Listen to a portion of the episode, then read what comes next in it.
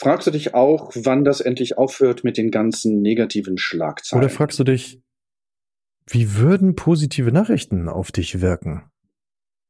Oder bist du auch der Meinung, es reicht so langsam mit der ganzen Hiobs-Botschaftswellen, Krisenthematik, bla bla bla? Und kannst du das Wort Krise eigentlich noch hören?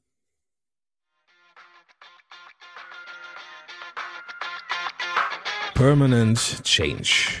Hier erfährst du, wie du als Mensch im Unternehmen handlungsfähig bleibst und als Führungskraft die Zukunft mitgestalten kannst. Und hier sind deine Experten für Permanent Change, Thomas Lorenzen und Thomas Weers. Viel Spaß dabei.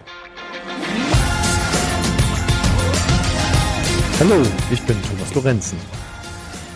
Und ich bin der Thomas Und Weers. wir beraten Menschen und Unternehmen dabei, den permanenten Wandel agil und selbstbestimmt zu gestalten.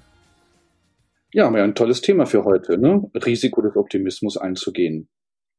Ich fand es schön in der, in der Vorbereitung, wie wir uns an das Thema sozusagen ranbewegt haben. Ja, und, und, und unsere Geschichte mal reingeguckt haben. Ne? Also, äh, liebe Zuhörer, liebe Zuhörerinnen, wir geben also auch von unserer Lebensgeschichte ein Stück weit preis, weil wir beide ja für uns so gesagt haben, wir gucken mal, wie ging das eigentlich los? Ne? Also warum geht man eigentlich nicht so voll positiv durch die Welt?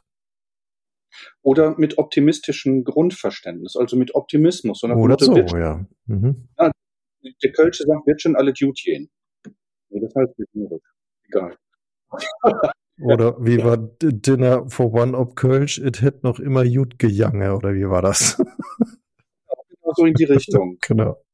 Da habe ich auch so mal für mich in meine Vergangenheit geschaut, also wie, als wir zur Schule, als ich zur Schule gegangen bin, das ist jetzt ein paar ähm, Jahre her, wie bin ich da konditioniert worden? Also worauf wurde geachtet in der Schule bei mir? Und bei mir wurde in der Schule auf, ich sag mal, der Mangel bewertet. Oder das ist jetzt so, was ich, wie ich das heute mal darstellen würde. Vielleicht hat man früher gesagt, nee, nee, das ist Erziehung, weil wenn Leute äh, erfahren, dass äh, etwas nicht gut ist, dann, dass sie sich dann anstrengen und besser Der werden. Mangel, was meinst du jetzt mit Mangel?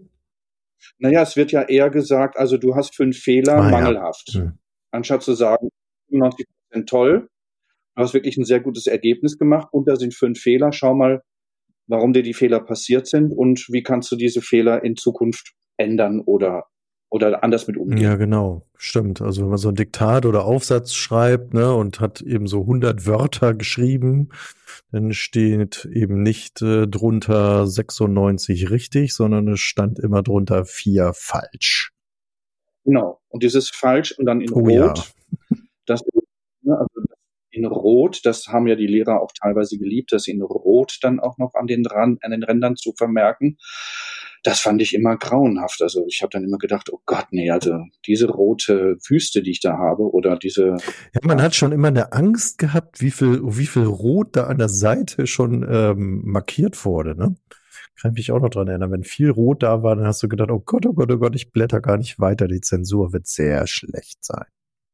So wie wir gerade darüber sprechen, merke ich, wie ich in Richtung dieses Rot und dieses Negativ schaue und schon das Positive und das Gutgemachte schon wieder ausblende und zu sagen, ja Mensch, aber ich habe 95 Prozent habe ich gut gemacht. Ich war doch in dem, ich sag mal, in für mich in meiner Entwicklung nicht der hellste jetzt in der in der Schule. Also ich habe keine sehr guten Noten gehabt, habe so mal auch meine Herausforderung mit Lehrern gehabt, mit Autorität, was dann auch wieder mit reingegangen ist in diese in diese Beziehung, dass ich merkte, also wenn ich, ein, wenn ich eine Beziehungsproblematik mit einer Lehrer, Lehrperson hatte, dann hat sich das auch auf meinen Lernwunsch oder auf mein Lernen ausgewirkt. Ja, aber hat denn jemand in das Positive mit dir geguckt? Also, meine, als Kind waren wir ja noch gar nicht in der Lage dazu zu sagen, ja, okay, es waren vier Worte falsch, aber dafür habe ich 96 richtig geschrieben. Es war doch ein super Ergebnis.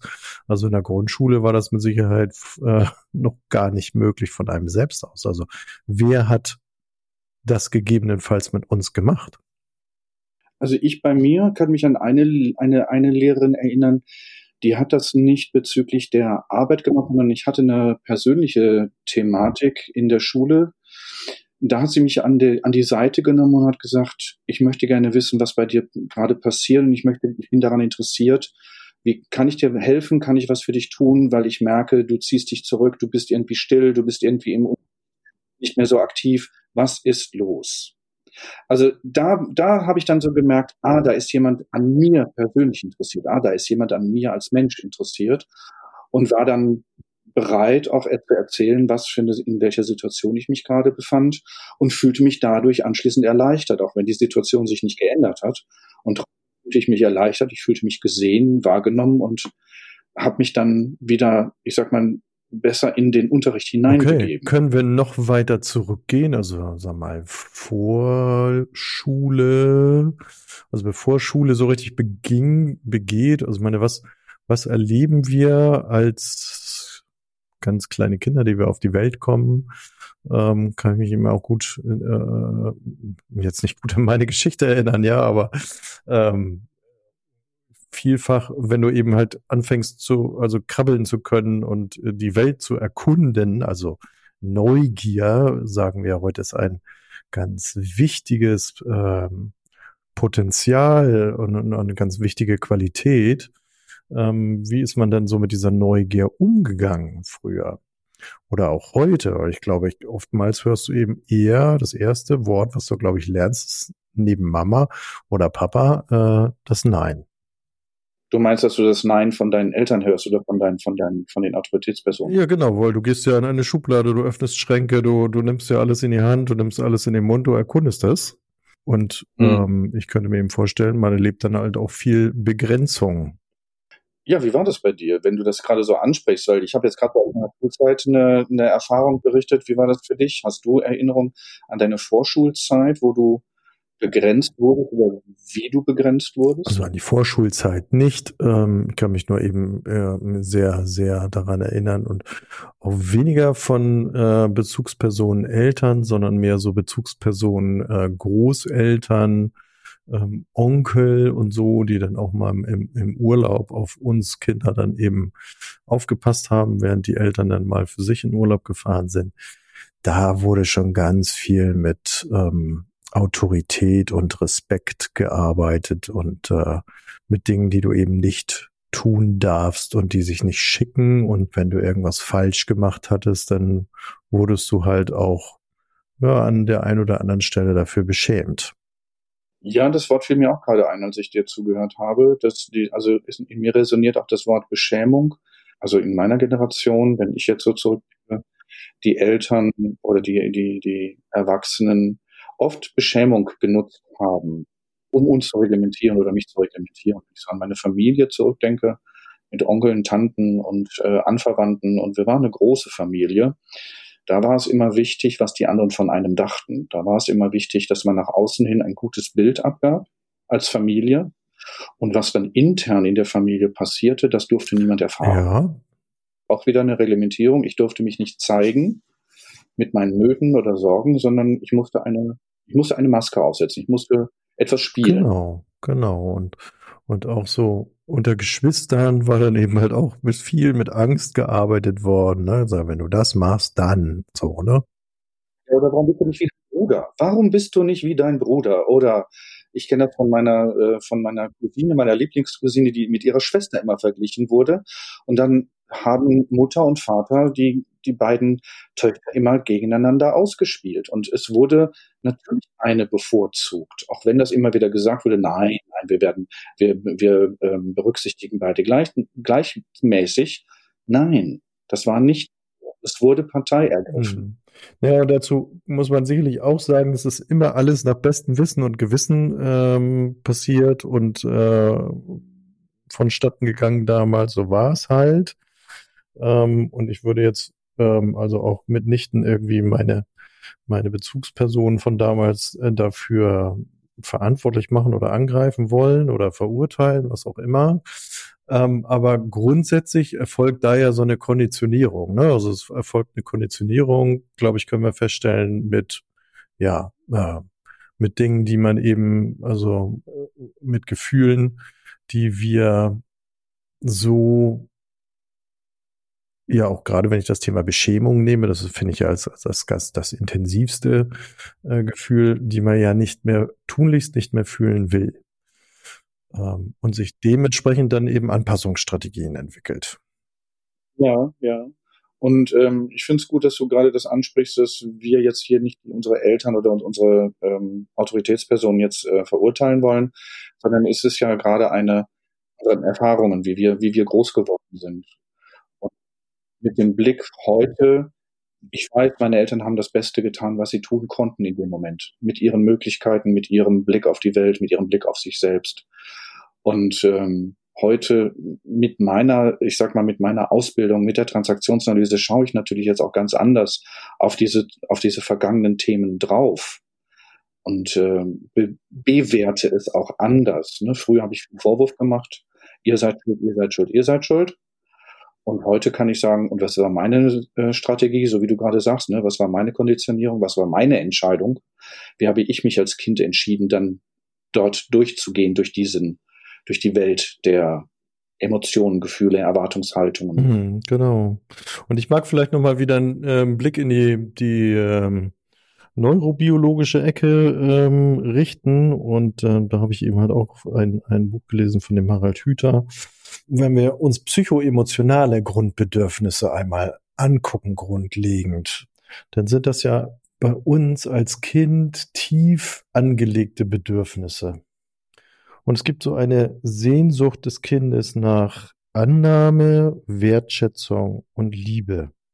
Und die wollen wir erfüllt bekommen, so. Und, und da gibt es eben Erwartungen und Vorstellungen, in denen wir dann groß werden und leben und bemühen uns eben um deren Erfüllung. Und das ist für uns ja ein Riesenaufwand. Und es gibt so dieses, dieses, ähm, also wie soll man sagen, es gibt ja einmal diese äh, Grundbedürfnisse nach Selbstbestimmung und Freiheit. Das in der TA würden wir jetzt ja eben sagen Autonomie, also eigenständig werden, also die Ich-Werdung. Und auf der, nicht auf der anderen Seite, sondern, sagen wir mal, mit dem verbunden gibt es das Bedürfnis nach Zugehörigkeit und Verbundenheit. So, also, da sind wir dann wieder bei dieser Wirheit, also. Und alles wollen wir irgendwie ja, so erfüllt bekommen. Das ist tief in uns angelegt. Und wenn wir denn so eine Konditionierung erfahren, so könnte ich es mir jetzt eben weiter vorstellen. Also ich versuche den Faden mal weiter zu spinnen, also eine Konditionierung erfahren mit, sag ich mal, Angst, Beschämung, ähm, Wutausbrüche, wie auch immer, was eben nicht akzeptiert ist äh, in der in der Bezugsfamilie. Dann entwickeln wir doch Strategien, um das eben möglichst erfüllt zu bekommen? Oder zumindest ein Teil?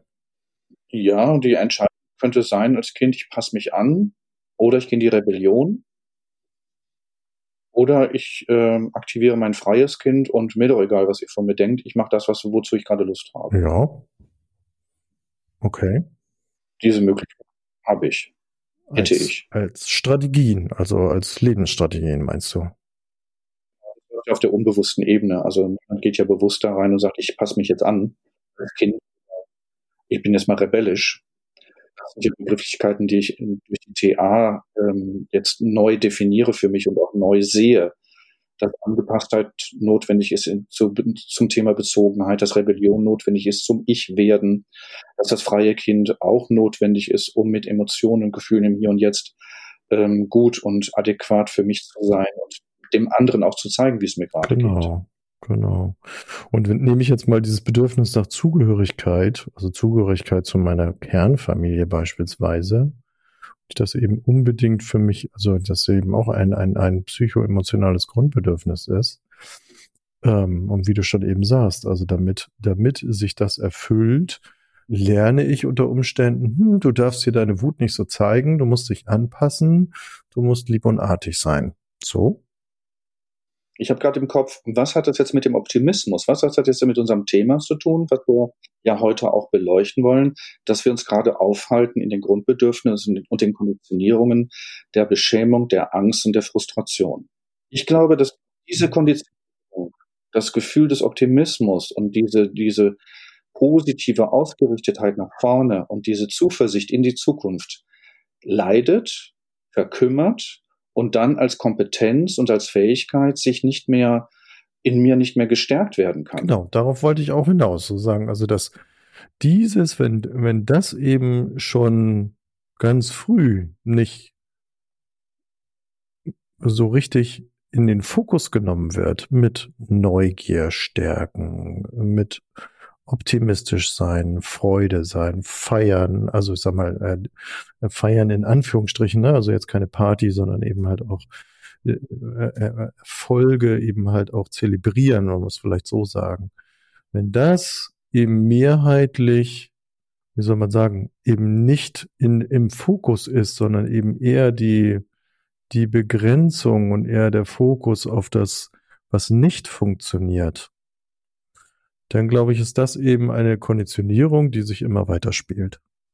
Ja, und ich hatte gerade äh, im Kopf ähm, eine provokante Frage, die ich gerne stellen möchte. Möchtest du sie hören, Thomas? Jetzt, aber. ich vermute, das ist jetzt eine Vermutung von mir, dass die heutigen Eltern doch mit dem Anspruch in ihre Erziehung gehen, ihr Kind zu einem selbstbestimmten und zu einem eigenständigen Individuum zu erziehen. Und ich habe das Gefühl, das funktioniert überhaupt nee, ich glaube, das kann auch nicht wirklich funktionieren, weil das wie so eine heiße Kartoffel ist, die wir immer weitergeben, ähm, von Generation zu Generation, es sei denn, wir sind uns dessen eben äh, für uns selber ähm, so bewusst und haben das für uns ähm, so aufgearbeitet. Oftmals gehen wir ja dann so los und sagen, nee, das, was so wie es damals mir widerfahren ist. Das mache ich nicht nochmal. Das mache ich nicht mit meinen Kindern.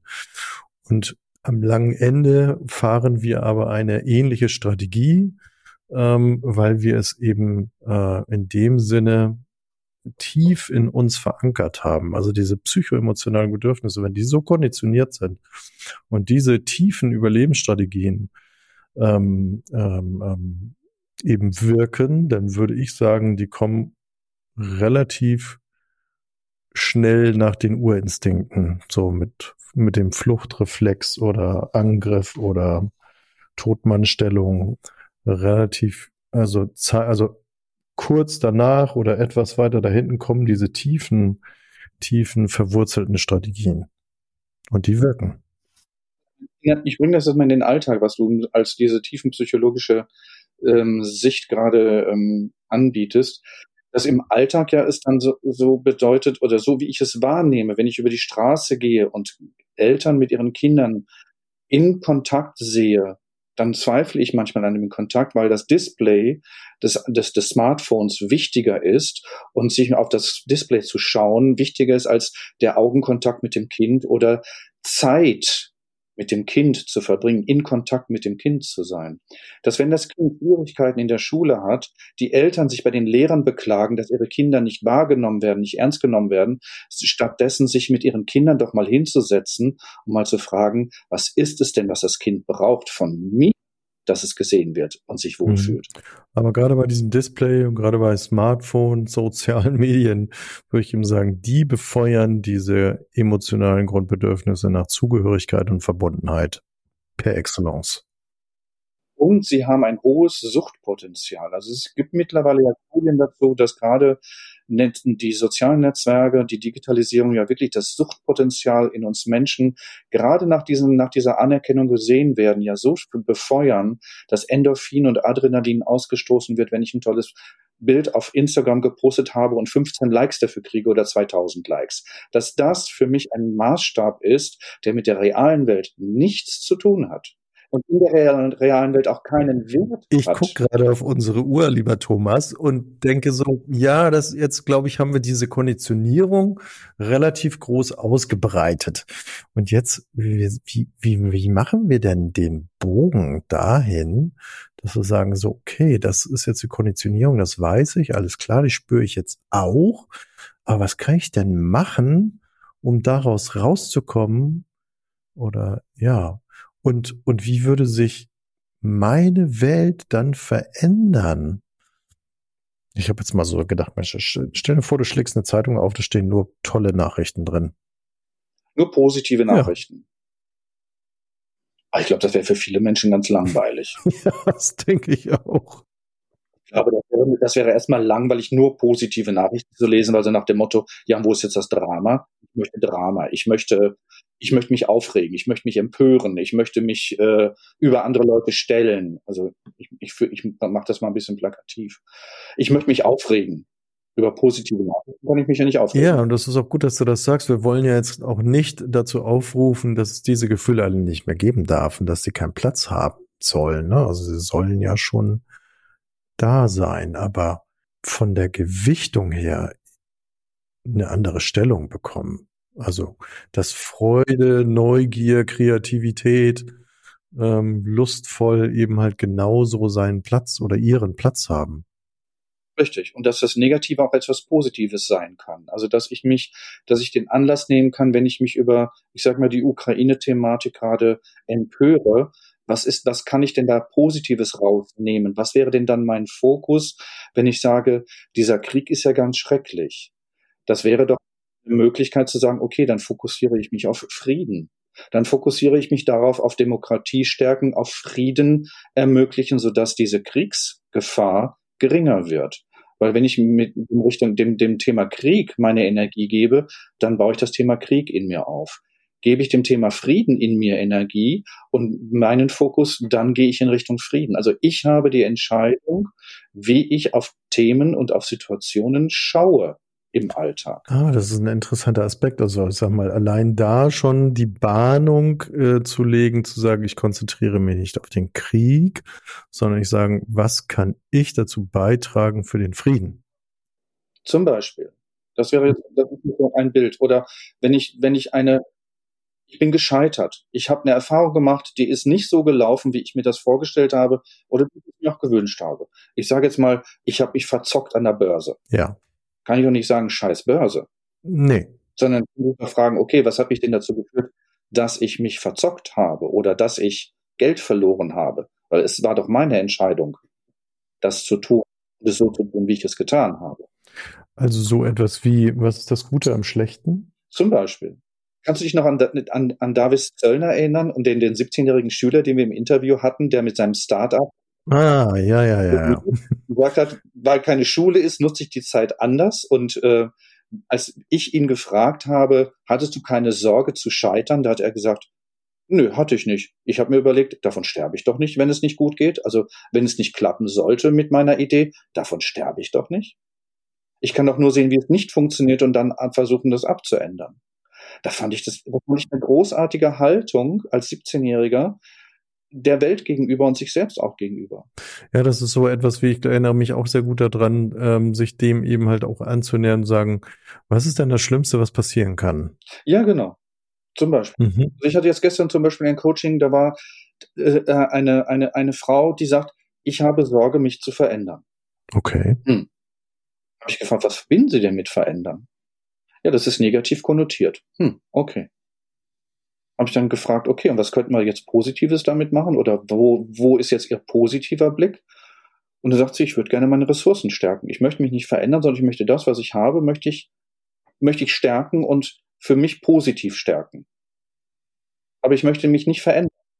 Und das fand ich ein, erst im ersten Moment habe ich gedacht, geht das? Kann das jemand? Und dann habe ich gedacht, okay, ich gehe mit ihr den Weg. Und wir sind den Weg gegangen und es und die Coaching-Session war eine wunderbare Session, weil die Frau dann Bilder entwickelt hat, wie sie sich mit in einer Situation verhalten kann, der sie sich ausgeliefert gefühlt hat, wo sie negativ auf die andere Person gesch geschaut hat und äh, sich selbst als unfähig wahrgenommen hat. Und dadurch Bilder erzeugte, wie sie mit dieser Situation anders umgehen kann, entstand eine positive Grundstimmung, ohne dass sie das Gefühl, ich verändere mich. Das fand ich, also es war bemerkenswert.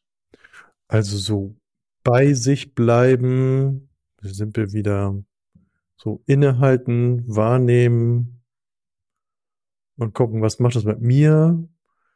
Die Fokussierung, ähm, was ist das Gute am Schlechten, so wie du es gerade gesagt hast, die Fokussierung, da ist Krieg, was ist das Gegenüber davon, also Frieden, was ist in dem, dem Streit in meiner Beziehung oder mit dem, äh, in, in dem Kontext, in dem ich mich gerade bewege, ähm, wie kriege ich es also wieder befriedet, positiv ausgerichtet, ähm, oder eine Zusammenarbeit ist gestört und sagen, droht zu scheitern und sagen, okay, was kann man ähm, daraus wieder positives Ziel und wo, wo, wo, welche Punkte gibt es, die einen verbinden? So? Und vielleicht auch, wo kann ich mir, also wenn ich merke, ich bin gerade so ein bisschen für mich auch alleine unterwegs, dass ich auch eine Frage, mit wem könnte ich dann dazu ins Gespräch gehen und mir wieder Inspiration holen, es für mich wieder in eine positive Ebene zu holen.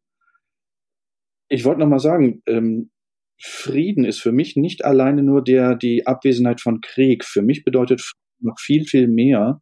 Und Frieden bedeutet die Akzeptanz und Respekt für andere, für das Anderssein.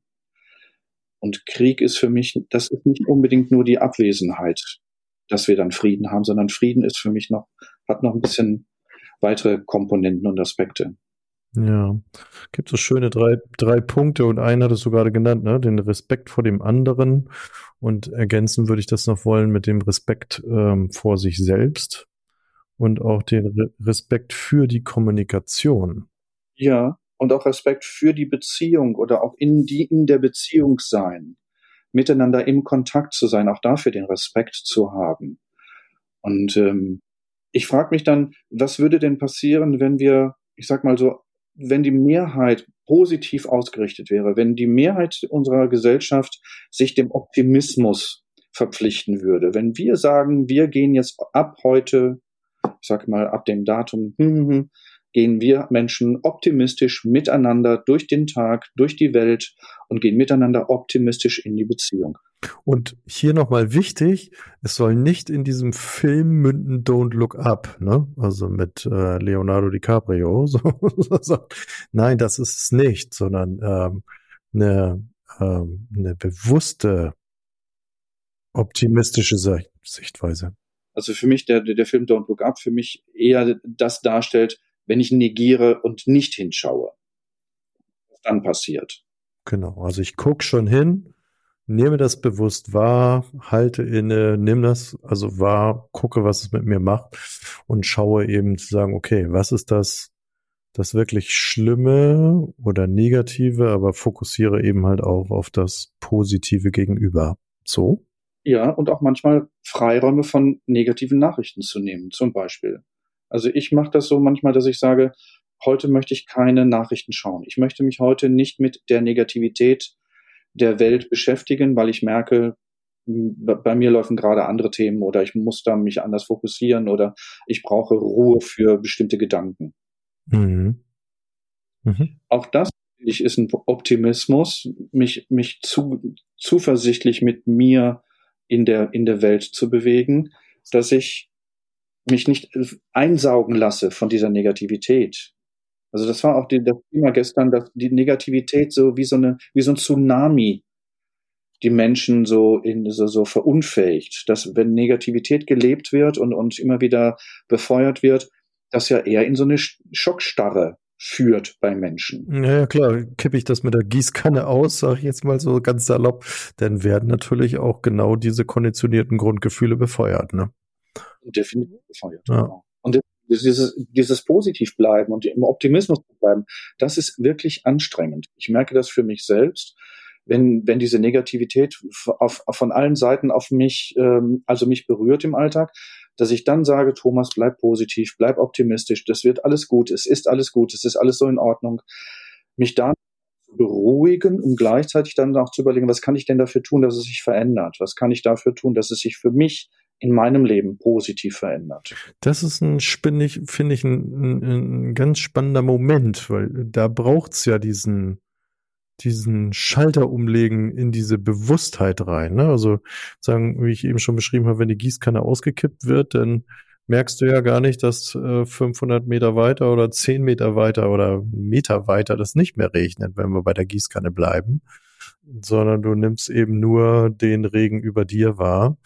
Und was ist denn dieser Moment des Schritt raus? Das ist ja, ich glaube, auch für jeden Einzelnen ähm, individuell, was der Schritt raus ist. Wenn ich mich auf das Positive fokussiere, was ist das Positive, was mich in meinem Leben auch immer wieder, ich sag mal, stärkt? Ich glaube, da hat auch seine eigenen Themen, oder? Hm. Ja, ich denke, es braucht irgendwie so eine, so eine, so, so ein, ja, also ich arbeite ja gerne mit Ankern. Ähm, es braucht so ein Ankerpunkt und sagen, oh, wo du dann merkst, ich merke, es zieht sich jetzt gerade alles zusammen, es regnet nur noch über mir, oh, es ist so schlimm. Ähm, wo man dann sagt, wo so ein, so, ein, so ein Mechanismus greift, wie man könnte jetzt sagen, Stopp, ist der Anker. Oder ich könnte mir ein Bild auf mein Smartphone legen, was mich eben an die, an das Positive oder genau an diese Fragestellung immer wieder damit verknüpft ist und sagen, hey, was ist das Gute an dem Schlechten hier? Und nimm dir die Zeit und halte erstmal inne. So vielleicht. Ja, das klingt auch vielleicht ein bisschen paradox. Was ist das Gute am Schlechten? Weil das ist ja im ersten Blick nicht zu sehen. Braucht vielleicht einen Moment des Denkens, des Nachdenkens, des Hinschauens. Und das wäre für mich der Punkt, es dann zu drehen, dann zu in eine andere Richtung zu bringen. Mhm. Mhm. Mhm. Wir hatten ja oft genug über diese Okay-Okay-Haltung gesprochen. Also es braucht eben halt auch die, die Haltung auf mich so zu schauen, ich fühle mich, ich bin okay und gestehe das auch meinem Gegenüber oder auch nicht meinem Gegenüber, sondern auch der Situation. Ne? Also es gibt ja nur, es gibt ja nicht nur ich bin okay, du bist okay, sondern es gibt ja auch wir, sie und ähm, es. Also, dass man eben halt auch sagt, ja, ähm, grundsätzlich dem eben halt auch so zu begegnen. Und da hatten wir auch gesagt, wie du vorhin schon sagtest, das ist eher schwer, dieses, du hattest es bezogen auf den Optimismus, ähm, auch diese Okay-Okay-Haltung innezuhalten, ist eine Übung. Mhm, genau, genau. Und es ist Üben. Also das ist eine, ich glaube, das ist auch ein Prozess, der, der immer wieder notwendig ist, mich immer wieder vom Negativen ins Positive zu holen das ist nicht ein Status, den ich erreiche und bums, dann bin ich da, bleibe ich so, sondern das ist immer wieder neu zu, ähm, also ist neu zu erarbeiten für mich, vom Negativen ins Positive zu gehen, egal in welcher Situation. Das ist immer wieder bewusst ins Positive zu gehen und mich positiv ausrichten und optimistisch ausrichten. Also es wird alles gut gehen. Vertraue auf die Energien, vertraue auf die, ähm, auf das Gute und es wird funktionieren. Gibt viele gute Beispiele dazu, wo wir jetzt keine Zeit haben, die auszuführen, weil auf die Zeit, Thomas. Sonst müssten wir, könnten wir sicherlich noch viel länger machen. Ja, aber ich glaube, das ist ein ganz gut, guter äh, Schlusspunkt für diesen Moment. Und äh, dann würde ich einmal zum Fazit übergehen. Sehr gerne. Liebe Zuhörer, liebe Zuhörerinnen, wenn wir uns auf dieses Thema jetzt nochmal schauen, möchten wir euch vielleicht als Fazit mitgeben, einmal die vier Prinzipien aus der ko-kreativen Transaktionsanalyse sagen, fokussiert euch, zentriert euch im Hier und Jetzt und äh, schaut auf, auf eine Wirheit, also eben nicht nur auf einen selbst, sondern eben halt auch immer auf die Beziehung zum anderen. Ähm, es gibt immer eine, eine gemeinsame, geteilte Verantwortung, die nicht gleich ist. Das ist ganz klar. Es gibt unterschiedliche Verantwortungsgewichte, aber ähm, es gibt immer eine geteilte Verantwortung. Und was wir eben halt auch schon sagten, so diese bedingungslos positive Bezogenheit ähm, drücken wir immer eben halt auch aus mit Ich bin okay, du bist okay. Aber das auch eben in einer realistischen Haltung. Das ist etwas, wie wir ähm, in der einen oder anderen Folge auch schon immer wieder bemüht haben, zu sagen, das ist eine Herausforderung, eben in dieser Haltung zu bleiben und darin üben wir uns täglich. Und es ist auch nicht schlimm, wenn man da mal rausfällt. So, also dafür muss man sich jetzt nicht äh, irgendwie äh, kritisieren, aber ähm, gerade eben in sehr massiven Situationen ähm, nutzt die Kraft des Positiven. Was wir euch in den Shownotes mit verlinken, ist eine kleine Übung, ähm, das äh, nennen wir das sogenannte Mitgefühlstraining. Ähm, eine Möglichkeit, das Thema Empathie mit in der Beziehung zu anderen zu üben. Und da laden wir euch herzlich ein, das euch runterzuladen und äh, damit zu experimentieren. Und wir freuen uns natürlich auch auf ähm, jedes Feedback von euch. Ähm, als weiteres Fazit, es ist völlig in Ordnung, äh, sich Hilfe zu holen und äh, sich eben auch mit Menschen zu umgeben, die äh, dich fördern und stärken und und mit denen zu überlegen, was können Rituale sein, wie können wir Gespräche ausrichten und eben halt auch als als eine gemeinsame äh, Regel eben zu vereinbaren, sich eben halt auch im Hier und Jetzt ganz klar auch zuzuhören. Und schließen wollen wir mit einem afrikanischen Sprichwort, ähm, was äh, Thomas und ich kürzlich von einem sehr netten Kollegen zugeschickt bekommen haben, sagen, das äh, passt so toll in unsere Folge. Ähm, es gibt ein afrikanisches Sprichwort, viele kleine Leute an vielen kleinen Orten, die viele kleine Dinge tun, können das Gesicht dieser Welt verändern. Das finde ich ein großartiger Schluss. Vielen herzlichen Dank, Thomas, für das Fazit. Ja, vielen, vielen Dank, Thomas. Und liebe Zuhörerinnen, lieber Zuhörer, danke fürs Zuhören und ich freue mich auf die nächste Folge mit einem wieder spannenden Thema. Das geht mir ganz genauso. Ich sage Tschüss für heute. Und ich sage auch Tschüss, liebe Zuhörer, liebe Zuhörerinnen. Tschüss, Thomas. Kommt gut durch die Zeit. Bis zum nächsten Mal.